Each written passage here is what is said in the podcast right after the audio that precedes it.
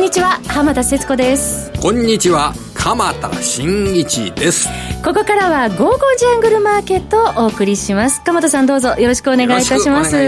えー、本日の東京マーケットでは日経平均株価4日連続高4日連続で年初来高値更新となっております。そうですね、はい、あの取引時間中の話でいうとちょっと細かいんですけどね、えー、あの18日につけた649円っていうのが高値だったんですけれども、はい、今日はそこをぐんぐん抜いたというような状況で2万2700円台に入っておりますね、はい、あのちょっと今はねアメリカの株式市場は、えー、高値つけて高値圏でちょっと一服してるんですよね。ですよね、それで日本の方がぐんぐん上がってるっていう状況ですからね、はい、アメリカよりも日本が強いというような株式市場で、えー、これからの世界のマーケットの動きがどういう状況になっていくのか、あの世界のお金の流れの専門家の方に今日はお話を伺えるということで、本当にあのいい機会を得てるなと自分自身思っております。皆様本日も最後までどうぞお楽しみください。それでは早速進めてまいりましょう。この番組は投資家の英知をすべての人に投資コンテンツ e コマースを運営するゴゴちゃんの提供でお送りします。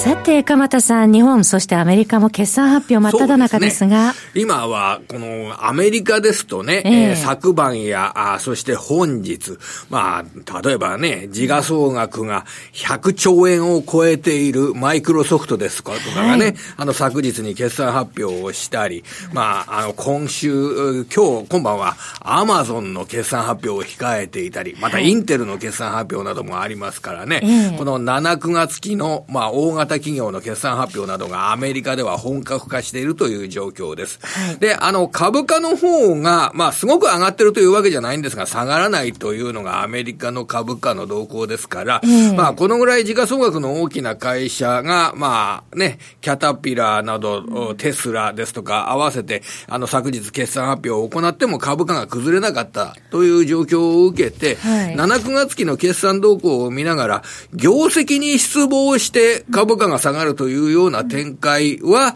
まあ、あの避けられたというような考え方をとってもいいのかなというふうに思っております。その点はちょっと一安心かなと。そうですね。はい、で、引っ張り上げるかどうかということについては、アメリカ企業の場合、来年以降の業績の動向ですとかっていったものを、えー、注意深く見ていくというような作業を私自身は行いたいと思ってます。はい、で、足元で言うと、まあ、今日 ECB 理事会が開かれて、えー、そして、えー、10月30日にはあ、アメリカ時間にななりますけれどもね、10月30日のアメリカ時間では、これは、えー、FOMC が開催される、はい。そして10月31日には日銀の金融政策決定会合が開催されるという状況の中で、まあこれ仮の話になっちゃって、まあ後で専門家の方に伺いたいなと思ってるんですけれども、はい、例えば FOMC で10月に利上げが行われて、予想しているように利上げが行われて、それで今回のこの利上げの後に、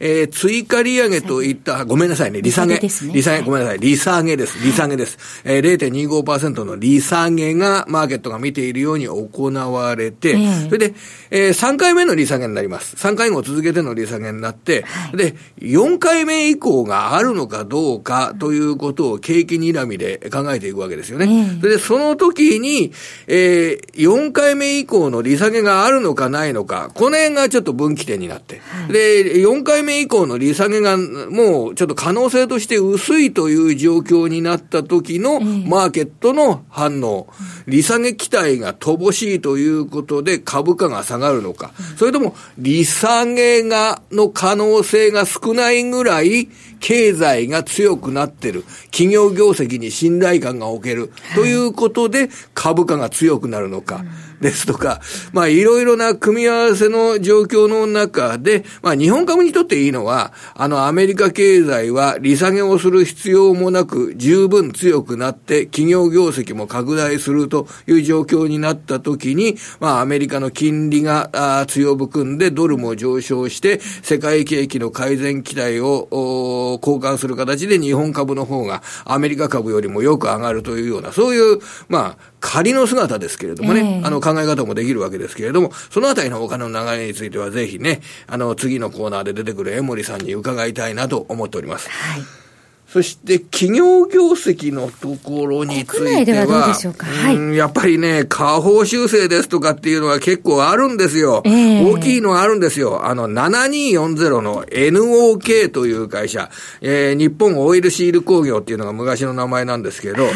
この会社、あ3ヶ月前の7月に、今年度の通期の営業利益の見通しを310から205億に引き上げ、引き下げた。えー、310から205。その205の予想が、今日の引け後の発表では、さらに減少して、95億円になるという見通しになった。下方修正。まあ、この会社は、えっ、ー、と、日本オイルシール工業が昔の名前でしたから、えー、そのオイルシール、えー、シール商品、液体漏れを防ぐシール商品、自動車や機械類に使われますけれども、はい、こちらに、の製品だとか、スマホに搭載されるフレキシブルプリント基板、こっちを2大商品とするわけですけれども、えー、やはり下期の状況が非常にこれ、下振れするというような会社が増えてきてるんですね。はい、あの、おそらくこの NOK についても、アップル、アップルに採用されるようなスマホ向け製品が、やや価格が低下しているというようなことが、この収益の、まあ、短期的なダウンにつながってるんじゃないかと思われるんですけれども、はい、まあ、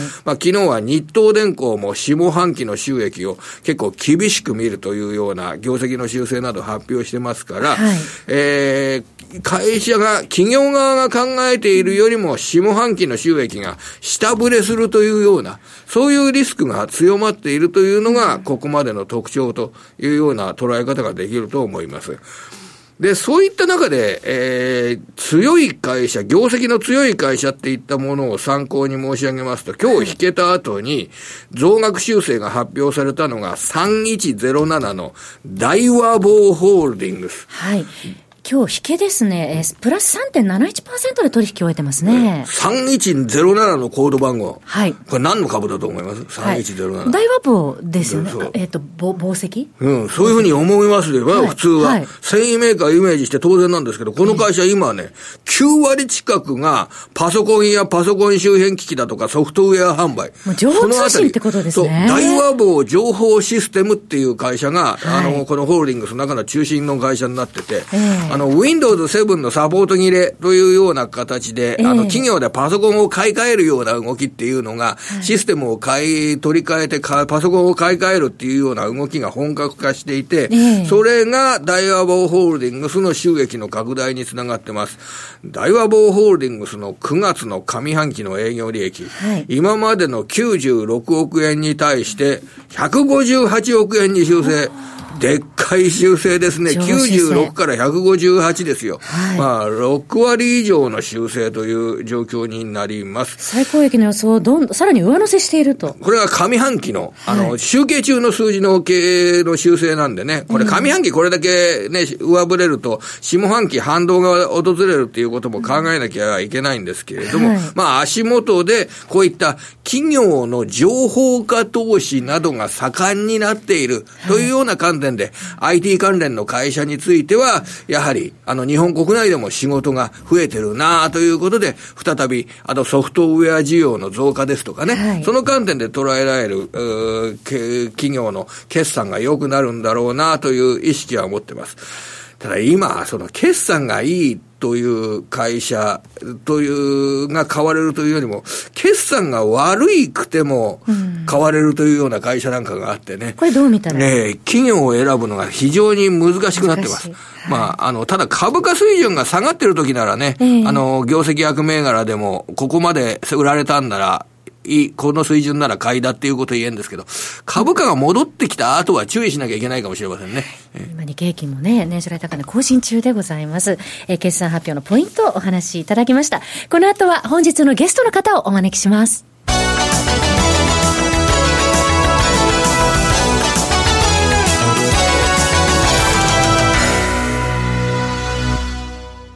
トの方、お招きいたしました。ご紹介しましょう。グローバルマクロ戦略がお得意のエモリキャピタルマネジメント代表、エモリ哲さんです。エモリさん、こんにちは。よろしくお願いします。よろしくお願いします。あの、冒頭からお話しさせていただいてますけれども、日経平均株価は、年初来高値更新中なんですが、アメリカ株、エモリさん、ちょっと年初来高値迎える前でちょっともたもたしているような状況ですけれども、まずはアメリカ株価。まあ、世界のね、株価牽引してきてますからね。はい、まあ、だいぶあの、高いところに来てるのはね、間違いないんで、えー、まあ、やっぱり調整が入るのは普通でしょうね。今、調整中というところです、まあ、調整中というか、だから調整をしないと次いけないですよね。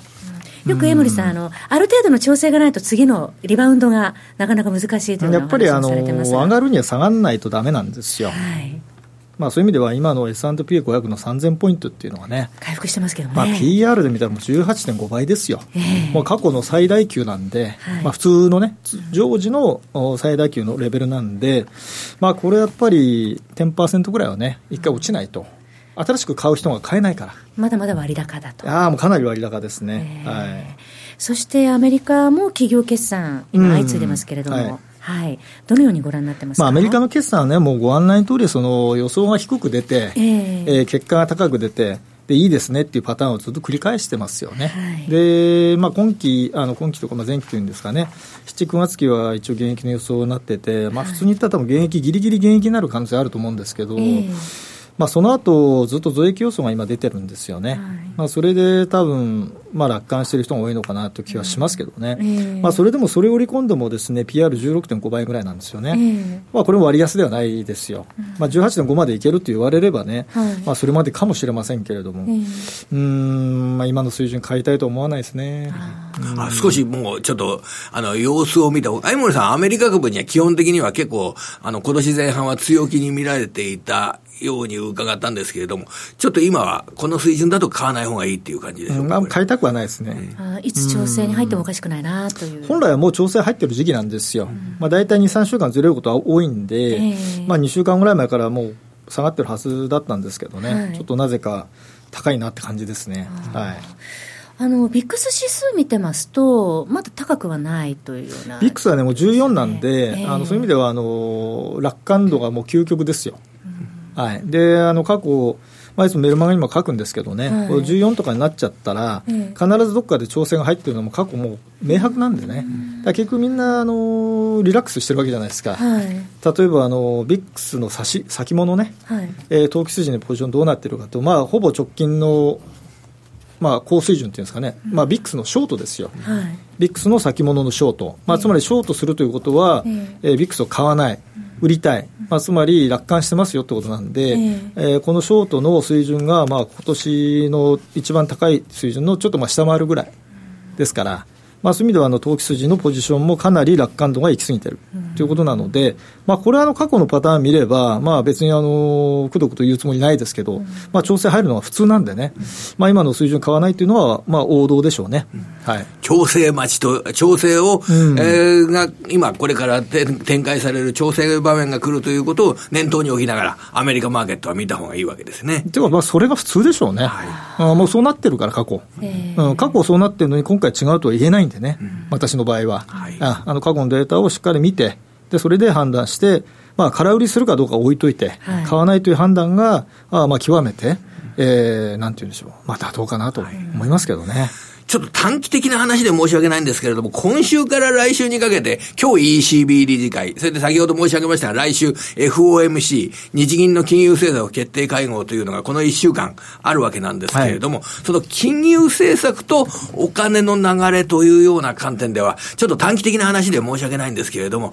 どんなふうにこの1週間ぐらいは見ていくとよろしいでしょうかね。まあ、ECB 理事会はこれ、もう前回、前々回か、もうあの、マイナス金利の深掘りとね、量的緩和の導入はもう決めてるわけで、まあ、今回ないし、えー、あとドラギ総裁、これで終わりですよね、はい、まあ、ちょっと言い方よくないですけど、まあ、彼はまあ何をやったのかなっていうね、感じで、まあ、退任されていくということで、はい、まあ、ECB については、あのインフレ目標を達成できなかった、まあ、つまり、まあ、これだけ量的緩和、利下げをしてもですね、はい、えー、金融政策はインフレ率の引き上げには何の効果もなかったというのがまあ証明されたと、はい、まあ、それはもう日銀もね、全く同じなので、はい、まあ、黒田さんだけまだ頑張ってますけどね、あのまあ、これもワークしないんでですね、まあ、日あの中央銀行がやっぱりそれをまず認めた方が、はい、あのすっきりすると思うんですよね。うん、まあ、それをラガルドさんね、今度、えー、新任でね、えーまあ、前の国際通貨金の、はい、えー、専務理事の方ですけどね、うん、まあ、ラガルドさんがそれを認めになって、えー、新たなステージに入るのか、まあ、ないしはドラギ路線を踏襲するのか、私は多分違う路線に行くと思ってるんですね、はい、まあ、そういう部分でちょっと期待はしてますけどね、なるほど。あと日銀がね、ちょっとね、これ、あのー、前回の金融政策決定会合で、必ず何かやるって黒田さんおっしゃってますんで。次期会合でっていう、うん、そういう言葉、文文言が、あの声明文には入っちゃってますから。っていうことです、ね、やらない、何もしないってことはもうないんですよ。えー、逆にしないと相当に失望になっちゃうし、うん、まあ、しなければいけない。するとしたら？わかりません。うん、何やるんでしょう。これは、あのー、やはり、今予想されていないようなことを、えー、アイデアとして、えー、出てくるっていうこともあるわけでしょうかね、これ。ないんじゃないですかね。か？なり難しいでしょう。ええー、あのー、逆の目に出た時のリスクは大きすぎますよ。うんうん、あの刺激が強すぎたとかね、はいうんまあ、マイナス金利の深掘りもあの余地はあると、まあ、例えばその ECB に比べればね、余地はあると黒田さんおっしゃってるけれども、はい。まあ、片やその地銀の収益性が落ちてることに、まあ、最近やっとね、あの懸念を表明されるようになってきたんで、まあ、それは今までね、非常にあの地銀に対して冷たい、ね、それは収益性を落ちてるのは、あんたたちの経営能力のなさだろうとはっきりおっしゃってましたから、はい、まあ、非常に冷たい方だなと思ってましたけれども、えー、まあ、最近少しトーン変わってきましたよね、やっぱりそういうことを言ってると、もうやっぱり金融が回らなくなっちゃう、ね、日本のあの、まあ、地方のね、経済もおかしくなっちゃうということでね、やっぱりそれはさすがに黒田さんもね、まあ、反省されたんだろうと思うんですよ。まあ、かといって、じゃあ、何やるのかと、これ、非常に厳しい。で、FRB についてはもう、これ、ご案内の通り、月額600億ドルのね、はい、えー、短期国債買うということで、まあ、これはあのー FRB 関係者ね、あのパウエルさんも含めて、えー、量的緩和ではないとおっしゃってますけれども、まあ、量的緩和ですよね、うん、まあ、そう思ってない人は誰もいないわけで、まあ、また FRB は先祖返りしちゃったということですよ。なので、まあ、何か新しいことがこう出てきてもですね、だいぶそういった意味ではあの金融政策の限界がまあかなりもう来てるなという気がいたしますね。はい、はいまたもう一つ気になるのが、えー、ちょっと話が変わりますけれども、イギリスの EU 離脱に関する、えー、話ですけれども、もう日々いろいろコロコロ変わってきてますけれども、江森さん、これどうご覧になってらっしゃいますでしょうか？あのー、まあ、今回だいぶですね、えー、進みましたよね。あのもちろんその10月31日の離脱がかなり難しくなった、はい、まあ、イギリスの議会でですね、まあ、それ否定されて、うん、あのなんとかその早くですね、えー、審議を進めるための動議も否決されて、えー、まあ、結局 EU にですね、はい、まあ、ジョンソン首相が、えー、延長の申し込みをせざるを得なくなった、えー、まあ、かといってじゃあその EU とそのジョンソンジョンソン首相がですねあの一応合意した内容、これが全否定になってるわけじゃないんですよね、まあ、要はこれをイギリスの議会で法制化して、えー、それが OK になれば、そのままいくわけですよ、まあ、そこはもうあの逆に言えば与党もあの否決できないと思いますよ、まあ、そこまでやれば、あんたたち何のためにいるのかと、もう否定だけしてるのかという話になるし、まあ、かたやそのジョンソン首相もですね総選挙だって言ってますけども、まあ、総選挙して勝てるかどうかも実際わからないし、まあ多分ね、共倒れになっちゃうと思うんですよね、今のままいけば。ということは、今の段階で、えー、っと EU と、はい、えー、一応、そのイギリスが合意したっていうふうになってる内容をしっかりイギリスの中で、議会で通して、まあ、法案作ってで、こうなりますよと。いうのを決,、ま、決めれば、まあ、少し遅れるにしても、その合意ありの上の EU 離脱ということで、まあ、時期は分かりませんけどね、まあ、あの1月末なのか分かりませんけれども、一応そういった路線でいけるわけだから、まあ、これはあのつい1か月前に比べれば、まあ、ゴールが10だとすれば、もう8、9ぐらいまで来てるんですよね、前が今までひどすぎたから。うん、と思えば、まあ、そんなにもうひどい話にはならない、と私は思ってますけどね。じゃ、そのイギリスの問題については、これだけ抜けで、これを抜け出す、抜き出すと、えー、リスクオフ要因というような状況では、もうなくなってるという捉え方をしても大丈夫です。ね。かといって、別にそのリスクオンでもなんでもなくて、はい、もう離脱するのは決まってる話なんで、まあ、それを揉めてるからリスクオフになってるだけでね、うん、それをリスクオンだというふうに勘違いはしない方がいいと思いますね。実際、ポンドドル見てますと、あの合意なき離脱は懸念後退と取られてるのか、ポンド上昇しているという状況、ね、ポンド強いですね。1.2903あのポンドはですね、あの私、まあ、あの皆さん多分見てらっしゃる主要通貨の中で、タイドルのレートはもう最も割安なんですよね、今ね。あの多分1800ポイントぐらい割安だと私は思います、1800ポイントっていうのは、はい、まあ、1. 点、今、どうだろうな、29だとすれば、えー、えー、1.8、まあ、だから1800足せば、うん、まあ、1.47ですよ、ぐらいが理論値なんですよね。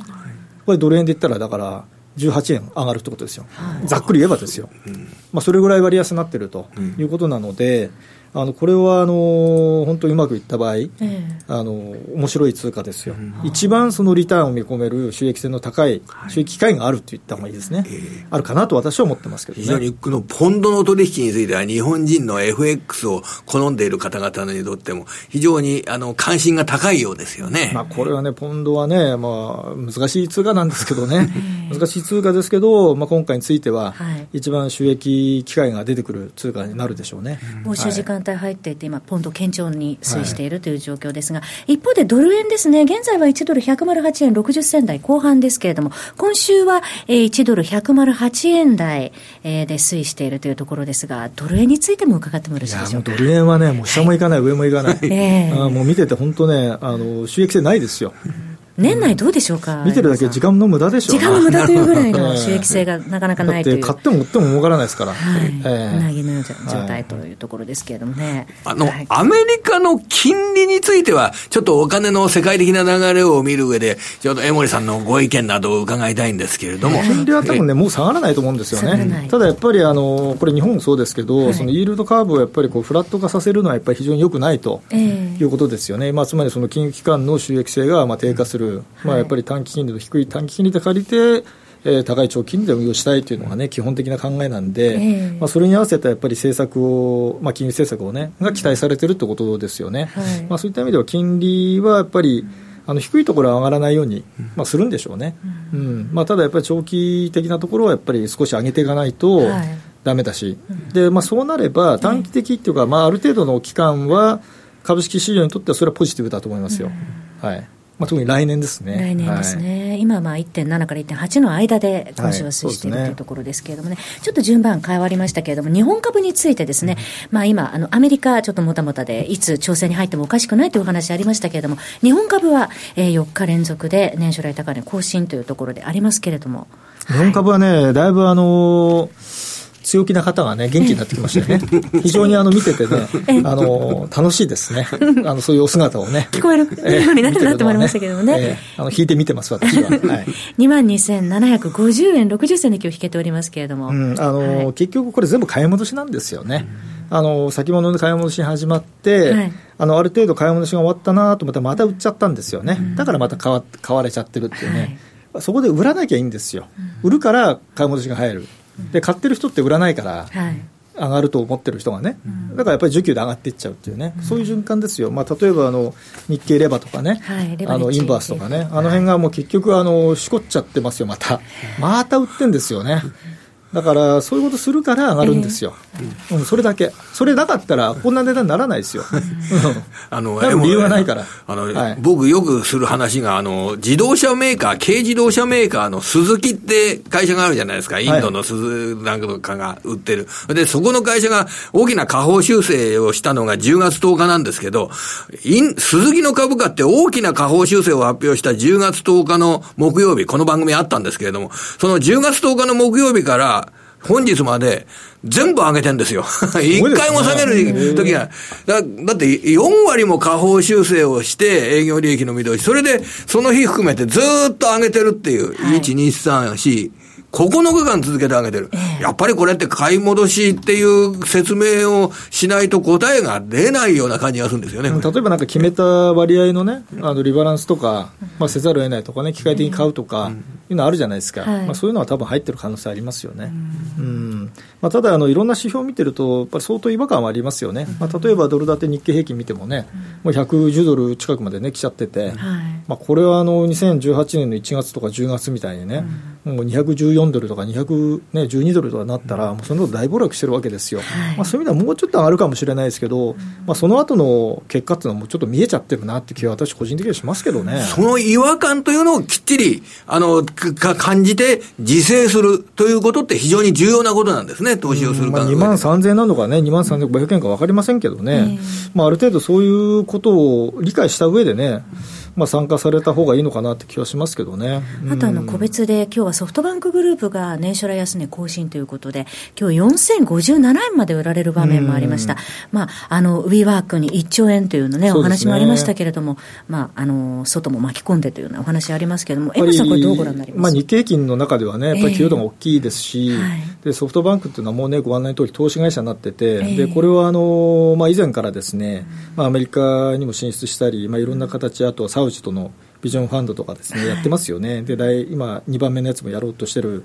まあ、この辺は、あの、私セミナーとかね、あと一部メルマガにも書いてましたけれども、まあ、あんまりちょっと詳しい話はできないですけどね、まあ、ソフトバンクは要注意ですよと。いう話はもうかなり明確にしてました、あの結局そこからすごく下がってますね、あの私のお話聞いていただいた方は、まあ多分買われてないと思うんですけど、うん、まあ、もちろんその需給が悪いっていうのもね、えー、まあ、ありますけれどもあの、ビジネスモデル的にねあの、ちょっとクエスチョンになってきたなと、うん、特にサウジとの関係、はい、アメリカとサウジの関係もあるし、アメリカとソフトバンクの関係、でソフトバンクとサウジの関係、うん、まあ、あの言えない話結構ありますんでね、まあ、そういうところはちょっと言えないんですけれども、まあ、どういうふうに考えていくのかっていうのはね、まあ、メルマガを読んでいただければね、分かると思いますし、まあ、なぜ下がるというふうにね、予測したのか、でなぜその通りになったのか、そういうのもね、多分分かっていただけるのかなと思いますけどね。やっぱりあの強気の投資戦略、やっぱり岐路に立たされてるというようなところ。あのギリギリのところでしょうね。ギリギリの今回その、まあ、ウィーバークがね、はい、まあ、本当にここでギリギリうまく止まればね、さすがだなっていうふうになるし、えー、まあ、これでやっぱり今までのビジネスモデルなかなか難しいんだって話になれば、これはもう全部お釈迦になっちゃうんでね、うん、まあ、今回のこの立て直しが、えー、本当にうまくいくのか、これは相当あの世界も含めて注視していると思いますんでね、まあ、私もそこはあの変な先入観持たずに、ちょっと見てみたいなと思ってますね。個人投資家の方にもね、人気な銘柄でもありますしね。そうなんですよね、はい、はい、最後にニューヨーク金について、久しぶりに伺いたいと思います、ね、これはあの、まあ、上がっていくというふうにしかないのかなと、出し持ってますけれども、まあ、ただやっぱり懸念されるのは、やっぱ金利が下がらないとね、上がっていかない、内緒インフレ率が、ね、上がらないと上がっていかないという側面がありますんで。あとはもうそうですねドルが対ユーロで、ね、下がるとかね、まあ、そういうあの通貨の側面の,、まあ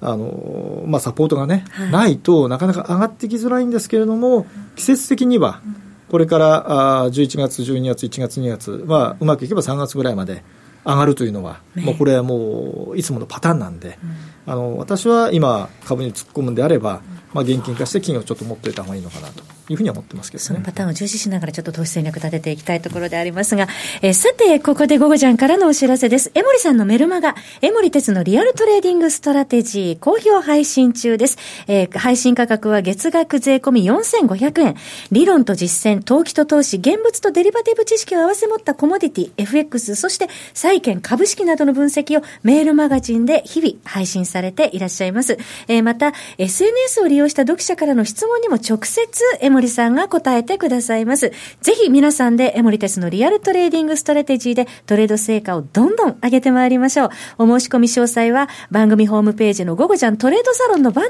ーをクリックしてください。え本日のゲストは江森キャピタルマネジメント代表の江森哲さんでした。江森さんどうもありがとうございました。ありがとうございました。江森さんはね、今のお話にあったように、はい、まあ、株式から債券、為替の取引、金、まあ、様々な商品において、この時期はこのここにウエイトを高めようですが、えー、そういったアドバイスをしていただける方ですね。ねしてくださってるので、はい、ぜひ皆さんも、えー、メルマガをお読みいただきたいと思います。えー、鎌田さん、今週もどうもありがとうございました皆さん、それではまた来週。この番組は投資家の位置をすべての人に投資コンテンツ e コマースを運営するゴゴちゃんの提供でお送りしました。